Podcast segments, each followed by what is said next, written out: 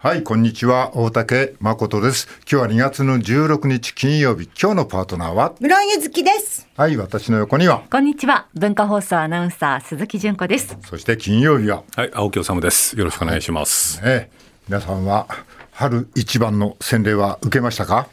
今朝も風強かったで強かすよね。ったね、風。はいうん。あんまり関係ないのかいと思った檀家じゃない？え？全然雪がなくて、長岡も。長岡、ああ雪なかったらでもねなんかこの後夏になるとその雪解け水がね大変な効果があって大変らしいじゃない足に、ねなるかもしれない。なんかこうなんかスキー場も全然ダメだしそなんか鎌倉みたいなのどっかでやっててそれもダメだったみたいな。秋田ですかね。もうと秋田だっけ、溶け非常ちゃった困ってるって聞いてる。青木さんなんか被害は受けてないあ春一番ですか？春一番は別に春一番はいや別に。無理しなくていいですよ無理しなくていいですよ。春 一番は別に。気にしてなかった。そうですね。あんまり気にしてなかったあそうですか。ですね。はいはい。あまり季節感がなくて恐縮ですけれども。そうだ、電車止まったらしいの強風でね。どこの？武蔵野線？そうです。武蔵野線もそうです。し、常磐線の各駅停車も止まったりとあか。東京今日が春一番なんですか、昨日昨日です。昨日がはい。春一番。まだ今朝も風が強くて影響の出たところがありますね。はい。まあでもね、まあもう今はこう言えないけど、昔は春一番なんか吹いた時はさ、なんかこう、あの、もうちょっとこの春一番って後だったじゃない、で、女の人たちがさ、もうスカート履いててさ、大変だなんていうのさ、一昔前だよ。そう、今はしないけど、そんな話してたけどね。え春一番って言ったらさサッシの窓サッシの窓でしょ。サッシの窓？う、えあ何？のキャンディーズの歌？キャンディーズ。そしてスカートがまくれ上がるのは、おお、猛烈でしょ。時代のこう年代がうまく合わない話。だよ春一番でスカートがめくれてっていうなんかエピソードを僕なんかあまり初めて聞きましたけど、ね、あそうですか、ええ。いや昔はいやずいぶんいいななんて思ったことがあ ありましたけどね。過去にね。過去ですよ。あ過去だよ。もう遠い過去ですけどね。思い出した。どうした？今日恥ずかしいこと。何が今日新幹線のトイレのさ、はい。鍵閉めないでしてたらさ、あの人が入ってきてさ、めっちゃ「すいませんでした」みたいに謝るんだけどさどう考えても私が悪いじゃん。だから私が悪かったんですから本当に私が悪かったんですからっていうふうに言ったんだけど開けた人が謝ってたの、えそれは何？申し訳ありません。その開け開けられた時室井はその座ってる状態だったの、でその座ってる状態で「私が悪いんです。いえいえ私が悪いんです」ってやり取りしたの？そんな暇があったら閉めてくれって言いたいよね どうでもいいから早く閉めてもらえませんか。えでもまあ洋式だからまだいいよね最近ね。そうだね。そう後ろ側から開けられるのだとちょっと嫌だよね。昔僕あるある飲み屋さんで、その古い飲み屋さんで和式のトイレだったんですよね。で僕がシャッと開けたら、女の人がはい和式で、こ和式。その向こう向いて座ってる時で。もう本当すいませんって言ってすぐ閉めましたけど、洋式だったらまだねそんなに見えないけどそうね昔は和式だったからね。だったからね、あうん。でもでもそんな謝って今あったら早く閉めてもらいたいよね。いやだって多分急いでたんだよ。ーでもなんかお俺俺も意外と鍵閉めないな。そう私も。えあんまりそれはその大きい方の時もですか？いやあのなんかこう、まあ、あの例えばコンビニみたいなところでちょっとあのちトイレ入りたいあちっちゃい方で入りたいななんて思った時とかあやるじゃない。それでほいで、まあ、つ次の、まあ、男の人が開けたりするんだけどあおうおうおうおうみたいな。やるな。おうおうおうあんまりしそういう時し閉めなくない？見るなら見やがれいやそんなんじゃない。そんなんじゃない。で大体後ろだから見えないんだけどさ。でもなんか開けた人が「おおなんかすいません」みたいなことになっちゃって。あんまりしない。俺は一応閉めますかね、鍵は忘れてなかったら。で、しかもだって新幹線なんて、今あれじゃないですか、あの、開くと押すとあって、押す、あの、し閉めるってなって、閉める押すと自動的に鍵かかるでしょ？そ。れはあのグリーン。グリーンじゃない自由席で来たから。あ、そうなんだ。そうか。あいやいや鍵忘れちゃうんで家のトイレがなんかどどっかが悪くて閉まって開かなくなっちゃったことがあるの。うん、だからトイレの前に五円玉置いてるんだけどさ、あの鍵直すのに。だからちょっと直せよ。あの直せよ開ける五円玉置いとかないで五円玉で開けなくちゃ開かなくなるの。ね。ちゃんと五円玉にリボンとしてリボンと取りやすく閉じ込められたら大変ですもんね。なんか昔なんか聞いたことありますよ。なんかあのドアのなんかこう取っ手がボトンと中に落っこっちゃって、うんうん。開かなくなっちゃって半日くらいトイレの中でどうにもならなくてずーっとトイレの中でこうなんか家の人が帰ってくるのを待ってたっていう話を聞いたことがあったけどね。ねそういう話ならいいけどね。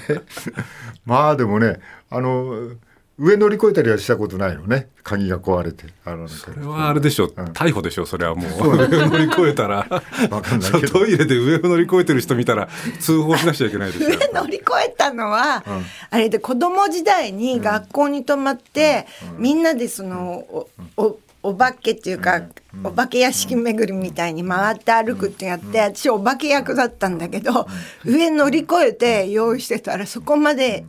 だから鍵閉まってると絶対そこに隠れてるってわかるじゃん。だから上に捕まって 足乱れないようにして上に行ったのようなん。だそしたらそこまでやるなってすげえ怒られた。みんなおど驚いてたけど。もう何十年前だけど久本かなんかと一緒になんかなんか合宿みたいなことしてたのかな、あ誰かがトイレに入ったら「よーし!」って言ってバケツに水汲んでバケツ一杯の水上からかけてたことなんかかけたりかけられたりしてたような記憶があるけどね、は小学校ぐらいの時にやった記憶がありますけどね。うん、俺はもうもうもう20こ20歳超えてたね。でもねそんなことやってましたよ。あの今日あれなんだよね。今日ねちょっとこのあのねあのこれはなんだ？津田寛治さんという人がゲストで行くんでね。メインディッ「シ Be ゲスト Be My Baby」っていうフィリピンパブ城の社会学っていうのが、面白かった。えー見るんだけど、えー俺も見たんでこれ来るからねって見たんだけど始まってこうあのー40分ちょっとぐらい経ったかな、この主人公の男の人が、まあ、この女の人とねまあだからあのエッチな関係じゃないんだけど、あのベッドに寝転んで。でベッドに寝転ぶと主人公の女の人になんかちょっと肩に手触っただけでひっぱたかれるってシーンがある、うん。そのシーンでビデオがジジッジジッジジッってなって、そこで終わっちゃったんだよ。うん。でそのシーンになったよ、私のも。そうだろ、うん。でスタッフに聞いたらスタッフもみんなそこでそのひっぱたかれた後で終わったって言うんだよ。で今日のゲストの津田寛治さん、そのシーンまだ出てきてないんだよ。もっと後だった。ん？だからそそこ見てないからそこで終わる映画じゃないんですか？違うんだ。よ。違うんだよ。違うんだよ。だからよかった。私今日自分家の DVD デッキが壊れたのかと思って、いやいや俺もさ俺んちの DVD デッキがね、行かれて不具合か何回か差し戻してやってみたんだけど、ダメなんだよ。全然そこで何回か何回か繰り返してもそこで止まんのよ、また1から始まって、早送りして、その先から見てて、3回くらい繰り返してた、でもととそれ見てないだろうだってその先。見た見たえ止まってえだから一回止まってしたら、出そうとしないのにウィーンって出てきちゃうから、出てきたらもう一回入れて、したら最初からになっちゃうから、ずっと早送りして、その続きのところまた再生をしあてそうなの？3回くらい。いやいやいやそこ飛ばせないんでな何回か行ってもみんな一回ずっとそこで止まっちゃって、まあだでそのだから最初のねあの俺たちに回して見といてくださいっていうのに何か不具合があったのかなと思って、あでも津田寛治さん出る前に終わっちゃったからさいやどう今日今日この後ゲストでいらっしゃるんですけどどうしましょうってこの話 見たんですけどなんかこの話をそこでね津田さんここまで見てこうだったんですよって言い訳するのもなんじゃんだって。すいませんでしたっていうのもなんだけど。でも面白そうですね、フィリピンパブ庁の社会学、で、はい。本も経,、経済学っていうのもあるんですね。はいはいはい、あの最後、うん。最後結婚すんだよ。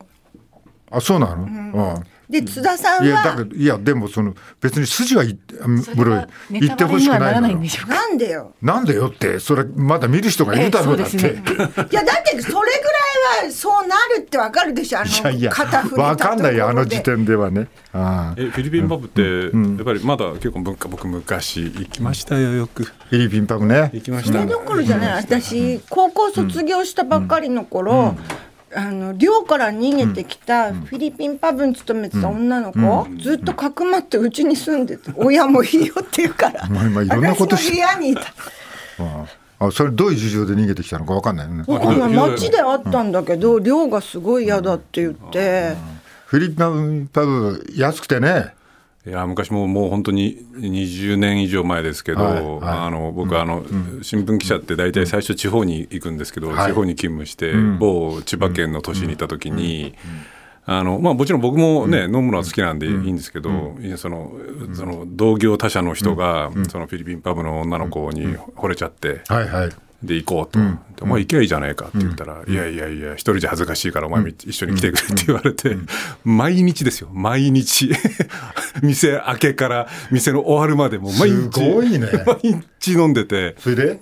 いや、それでどうな、なそのその子、その僕の同業他社の記者は、そのその好きになったことを、しばらく付き合ってて、その後どうしたんですかね、僕は知りませんけど、言ってましたよ、フィリピンパブはね。俺の友達の長田っていうのは、名前言っていいんですか？え？名前言っても大丈夫うん俺の同同級生も、ええ今同級生今74だけど、そいつその女の子と結婚してさ。あ、そうですか。はい。えー、あ、それは素晴らしい。いや、僕の、でもね、ど結婚してえーせ籍を入れたんだけど、お父さんに言えないで、あのーお父さんが死ぬまで黙ってたらしい。よそのこと。は で僕の同級生、ん。僕の同級生のコーズってやつなんだけど、あの高名前言っちゃったね。高校の同級生だったんですよ。で、高校の時、それで高校卒業して大学、東京で大学、別の大学だったんだけど、仲良くしてて、で、それっきり就職してから僕は一回も会ってなかったんだけど、当時仲良かったんですよ。はいはい。そいつはね、なんかね、で僕ある時こう YouTube を最近ちょっと見てたんですよ、YouTube を見てたら、そのなんかフィリピンでフィリピンの女性と結婚して、フィリピンで暮らしている、でフィリピンの社会情勢とか政治情勢を一生懸命自分で YouTube チャンネルやってるってやつ、はい人がいて、はいなかなか面白いチャンネルだったから見てたら、これどっかで見たことあるな これどっかで見たことあるよねこいつと思ったら、そしたらコウズくんだった。コウズんだった。だからあれこれだから40年ぐらい経って、お前40年ぶりに YouTube 越しに会って、でフィリピンに暮らしてるっていうね、俺だってその長田ってやつずっと あのフィリピンで結婚してこっちのなあの職員だ市役所の職員だったんだけどもうずっとその子に仕送りしてたのね。でもある時向こうに行ってだから向こうで家建てて家族何十人みんなあのお長田君の、まあ、が結構抱えてたと。そうですよね、うん、それでそのカレーライス屋さんを、まあ、高いカレーで誰も食べに来なくてそれで閉じちゃって、それからそれでもまだフィリピンにいたんだよ。で何十年か経ってこの番組でフィリピンな行くことになった時、その長田のアテンドだったんで いいじゃん面白くて。いやだからそれが34年ぐらい前か？もっと前か？67年前か？長田君のアテンドで、この番組でフィリピンってセブ島だったよな。セブ島行って。私はその寮でいじめがあって、なんか人もうそこに住むの嫌だって言った子が私の部屋でちょっとしばらく行った時、店には行ってたのよ、ノルマがあるって言ってよくわかんないけど、お父さんとお母さんと私も3人でもう私二十歳超え二十歳くらいだったからさあのしょうがないからさノルマがあって困るって言うから。行って行った家族でフィリピンパブに飲みに行ってたの一人でもだって呼ばないとまずいってまいう。ままさにこの映画も彼女はなんかノルマを背負ってるみたいな、ねところが出てきてそれでお金をフィリピンに送ってるみたいな、あその女性が主人公の話なんだけどだけど僕そのねこのフィリピンパブ上のその社会学も経済学も読んだりとか見たりとかしてないんですけど僕のその別の友達がフィリピンでやっぱり行っててで現地でまさに結婚してでそれこそなんかもう退職金で十分暮らしていける年金と退職金で暮らしていけるんだみたいなことを前は言ってたんだけど最近は日本がとにかく円安でフはい。はい。ィリピンが今度経済成長してきてもうだから本当大変だって言ってましたよ。なるほど。去年か一昨年フィリピン行ったんだけど、あの高かったよ。普通の中華屋さんで。焼き豚みたいの食べたんだけど、ちょっと飲んでちょっと食べたら2人で1万5千くらいだった。高いな。そうだからやっぱり日本がどんどんどんどん沈下していって、まあ今日ニュースの中で出てくるかもしれないですけど、沈下していって、だからね昔はだからそのフィリピンの、まあこれいいことじゃないんですけど女性たちが日本に出稼ぎに来てっていうのがこうねあったから僕らも飲み行ったりとかしたんですけど、今はだからだいぶやっぱり変わってきてるんじ今逆になっちゃってすごいなんか日本の女の子があのなんだっけあの出稼ぎ行ってんの、うん行ってるって話聞いてるけど、だって昔の話だ。それはまあ俺らがフなんかフィリピン行くとかそのその前の俺たちの親父の親父が元気な世代ぐらい時に、まあ、農協も元気で,、で農協の人たちがみんなそのフィリピンとか、あ東南アジアいろんなところにツアーの旅行でっていう話聞いたよそうでね。す。ね、うん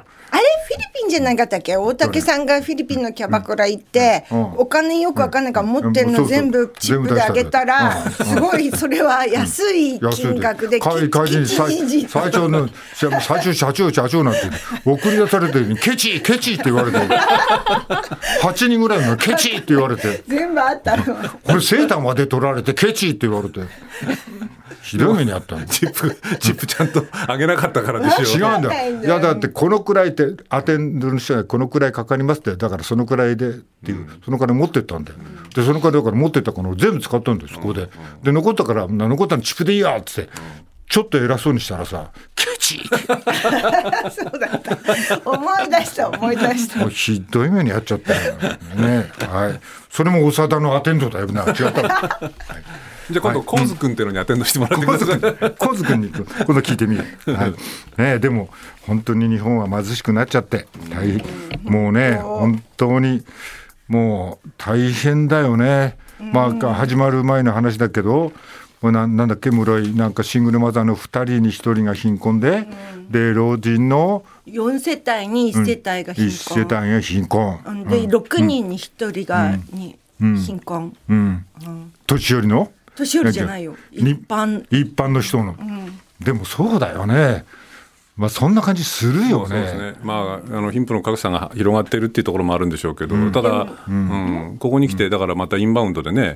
なんかだけど麻布の200億のマンションとかも売れ売ったりするからさ中間層がガクンっていなガクンくなった。っていなくなったっていうのもある。まあでガクンどころじゃないよもう、ああなくなったっていうそうですよね。でもいいくらい。こうなったらみんなでやっぱりちょっと助け合わないとね、うん。まあ助け合うのもそうなんだけど、ただね、あの朝のワイドショーなんかちらちら見ていると、はい。中国の人がね、あのまたこう日本にこう観光に来る、まあ中国だけじゃなくて台湾の人たちも来るっていうんだけど、一泊ね、10万、20万のところでも、はいはい。ね、駅で泊まるみたいなところを見ていると、やっぱりいかになんかこう相対的なのか、日本が貧しくなったっていうのは、本当、痛感しますよね。かもしんないなんか。いやだけど日本貧しいんだけど貧しくなってんだけど土地とか株とか下がんないじゃん、そうですね、株は上がってますよね。株はもうだからあれは外国人の投資家でしょ、うそう土地はさやっぱし中国土地買えないからさその富裕層が日本のマンションとか買ってるっていう。のは土地とかを買ってるからだから空き家すんごいたくさんあるんだけどそうだね。これ安くなんないの？いやなんだよね。大逆だよ。これからすごいその、なんていうの、取り壊すのに人が少なくなっちゃうから、取り壊すのにお金がすごいビルとかさ地方行くとそれにお金がかかってどうするのかって感じじゃない、まあそれもあれでしょう、それこそね金子さんあたりに聞いた方がいいんでしょうけど、はい。やっぱり円安、でやっぱりお得感がはい。やっぱりこうあるんでしょう、あのこう安いっていうのがあるんでしょうね、だから土地もそうだし株もそうだし。でそれが上がっていくっていうのは、普通はねそこに暮らしている人たちがそれに伴ってある程度ねこう潤っていくはずなのに、その我々は、まあ、一部の人はすごい儲かってて、ね、何百億のマンション買ったりしてるけれども、多くの人は貧しくなっていて、で室が言う室井が言う通り、ね、特にシングルマザーだったりとかの人たちは本当に大変な状況にあるっていう、この日本の政治ですよね。ね商売は商売でね、ラーメンも1000円超えないとやっていけなくてみたいな、まあそうですよね。ね、商売は商売でそっちも大変だし、はい、あの鈴木さんお願いします。はい、えまず先週青木さんが気をつけて見ていてくださいとコラムでおっしゃっていました、はいはい。えー特定秘密保護法の経済安保版とも言われる経済安保保護法案、与党部会が了承というのが今朝の東京新聞の一面です、はい。えー問題は何が機密かが非常に曖昧だということですね、えー条文上に具体的な分野の記述はなくどういう情報が何を根拠に指定されるのかはっきりしない、えーこれ漏洩なら最高5年の拘禁刑ということです。えーそして、えー朝日新聞からは、えー森山文科大臣の、えー関連ですけれども世界平和統一家庭連合の友好団体から、あの推薦状を受け取ったとされる問題ですが、えー団体主催の国政報告会の式次第にちゃんと推薦状の授与というのが明記されておりまして、えー森山さんはこれまで推薦状についてえー集会から帰ろうとした時にそういうふうになったのではないかと思われると説明してたんですが実際会場ではえー信者らおよそ60人が見守る中壇上横の机で森山氏が推薦確認書に署名し司会者がマイクで推薦確認書にサインをもらいましたので推薦書を渡してもらいますと告げたということが記事に出ております。はい、えーそして3番目は、えー昨日 GDP が2期連続マイナス成長、えー GDP ドイツに抜かれて4位という、えーニュースが各紙出ていますけれども、毎日新聞から株高の陰で教育費削減している世帯も多いということです。2023年去年の総務省の家計調査によりますと、えー実質の消費支出のうち塾代など教育費が前年比で9.8%ですからもう10%近くも減少して、統計が比較可能な2000年以降で最大の減少幅となりました。まあ、食費っていうのはなかなか減らせませんので、減らすのは教育費ということにいやだからあれだよ。食費もギリエンゲル係数で言ったらもうギリギリここまで来たと、もうこれ以上食費は減らせないと。あとどこだって言った時にそのしわ寄せが今度教育費に行ったっていうそういうことだよねそこはね。はい。その減少幅がえー9.8%ということです、はい。はい。えー同じ関連で朝日新聞には、転落失われた30年の果てと見出しがありまして、はい。えー日本の技術力世界に遅れとあります、はい。えー去年世界最大級の見本市 CES がアメリカラスベガスで開かれたんですけれどもそこで注目を集めた透明有機 EL テレビは、韓国の企業が開発したもので、えこれ日本企業がえかつて量産化を試みたんですけれども挫折した技術だったそうです。え日本はイノベーションでもものづくりでも世界から遅れを取ったこういった記事も出ております。はいね、経済界も政界もどんどんどんどん遅れていくのをねずっとなんかこう今までの既得権益にこだわってそうですね。今日まで来ちゃったっていう話だね。GDP はもうドイツにも抜かれそうなんで、はい。あドイツじゃないやインド、まあいいやまだ抜かれてない。この後ねインドに抜抜かれかれるるのではないかという予測もありますね。はい、最初に戻りましょうか。はい。えっ、と青木さん、はいはい。この最初の秘密保護法案が、あー成立した後に今度は、はい。何ですか今度のこの経済？うん、安保。安保。保護法案保護法案。これがね私よくわかんないんですけど。あのー先週僕もちょっとコラムで触れてももう一回改めて言えばですね、あのー以前特定秘密保護法っていうのが、はいはい。まあ、大反対の中で、まあ、安倍政権だったですけれども、当時強行制定されて、はい。あの時も問題になったんですけれども、まさに今日東京新聞が一面トップで、こう何が機密か曖昧っていう、あの時も同じだったんですよね。そうでそうだったね。そうなんですだから何が機密かわからないっていうか非常に曖昧なので、結構恣意的に機密どんどん指定しちゃうんじゃないかっていう問題がまず一つ、はい。それから例えば僕らのような記者が、例えば取材をしていて、でも何が機密か分かんないわけですよね、うん。はいはでたまたま取材してて機密が入っちゃいましたその中にと、はいはいではい。でそれを報じましたって言ったら、そしたらメディアの報道とか言論の自由っていうのも侵されるんじゃないかと、なるほど。あの要するに、えー秘密を漏らしたら、漏らした方もそれから漏らすようにそそのかした方も罪に問われるので、はいはい。そういうことも起きるんじゃないか、つまり言論表現とか報道の自由が萎縮するんじゃないかっていうのが一つと、それからもう一個機密を取り扱える人の資格っていうのを調べよう、あの調査するっていうのが入ってたんですね。でこれはどういうことかっていうとその機密を取り扱えるまあ、主に公務員なんですけれど、例えばあの酒癖とか、借金の状況とか家族の国籍とかこのなんていうのかなこう思想信条とかも調べると。でこれ調べるとやっぱりこう人のこう思想信条とかプライバシーなんかも侵されるんじゃないのかっていう問題が特定秘密保護法であったんですけれど、今度その同じ問題点を抱えたまま、今度は経済安保と称して、こう一般の企業とか大学なんかにも同じものを広げようっていうのが今度の問題なんですよね。前はそれがまあ公務員とかある程度職種が限られてたのを、まあ、あの秘密保護法案で、こう曖昧な部分を残しつつ法案が通っちゃったと、そうです、ね、それが今回は、はい、その一般まで公務員だけじゃなくて一般また市民まで広げてってことになるわけ？そうです。あの前回、特定秘密保護法っていうのは、機密の対象を一応、外交と防衛とテロ対策なんかに一応限ってたんですよ。はいはい、でまあ、外交とか防衛とかテロ対策の情報って、基本的には役所っていうか、政府とかの情報なので。はいこの機密を取り扱うのは大半が公務員だったんですね。自衛官とか外交官とか、うん、あるいは警察官とか、はい。はい、そういう人たちだったんだけど、今度は、うん、要するに経済安保、うん、要するにその、まあ、僕が取材したようなその大原加工機みたいな、はいはい、外国にこう取られたら困る、そのなんていうのかな、こう、なんていうのかな、こう産業情報とか、はいはいはい。あるいはこう精密機器の情報とか開発情報とか、まあ、場合によっては、こうあの兵器に転用されかねないようなこう製品の情報みたいなものを今度そこそこに網をかけようってことになってくるので今度はだから企業に勤めている人たちとか研究者とかあるいはかかいあのあの製品開発者とか一般企業のそういう人たちも今度公務員だけじゃなくてこの経済安保という名目で、えー、その秘密保護のこう義務を課せられることになりかねないと。こういうことなんです。あのーかあそうなんだとは思うんだけど、うん、あのこの枠がね、うん、この経済ってな名前とちょっと違うような気がしちゃうなとこう、ね。まあ、経済っていう例えばさ、俺なんかだよね、こう公共の電波を喋ってる人。まあ、俺、まあ、結構適当なことを喋ってるよね。まあ、口から出まかせみたいな時もあるんだけど、まあ、そういうのはこう何かどうにかなるの？これは。そこまでには多分なってこないとは思うんですけれども、うん、でも例えば